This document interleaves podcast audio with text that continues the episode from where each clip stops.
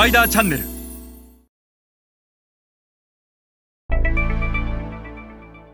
皆さんこんにちは。スパイダーの森部です、えー今日は戦略作りの前に考えるべきことについてお話しします、えーこのことを戦略を作る前に考えなければ皆さんの戦略はあ全く意味をなしません、えー逆にこのことを戦略作りの前に考えれば皆様の戦略はより具体的なものに変わります。今日は戦略作りの前に考えるべきことについて一緒に学んでいきましょ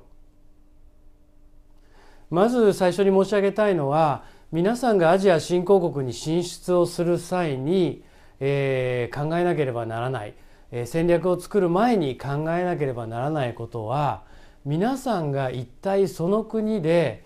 どの程度の規模のビジネスを何年で作りたいのかということです。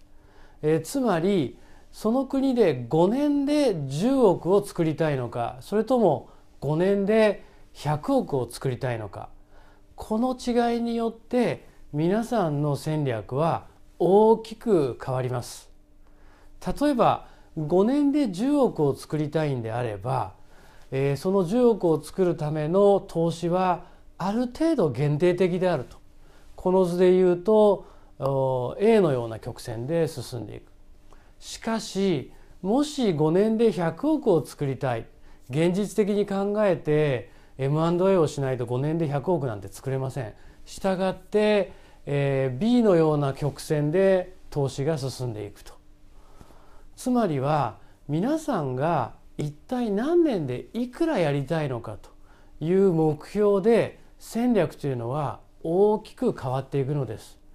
えーしたがって皆さんは戦略を作る前にその国で一体何年でいくらやりたいのかということを考えなければならないそしてこの何年でいくらというのは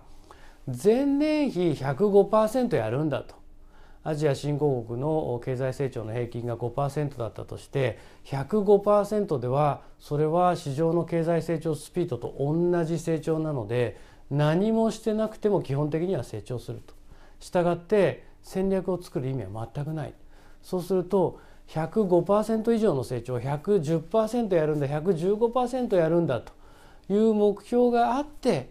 えーそのための戦略であるべきだしまた競合が年間どれぐらい成長しているのか過去5年間どれぐらい成長してきて向こう5年間どれぐらい成長すると予測されるのかをベースに戦略を作っていくわけなのでこの何年でいくら望むのかということを考えるということも重要なんですがこのいくらをいくらに設定するのかということもまた重要になるんです。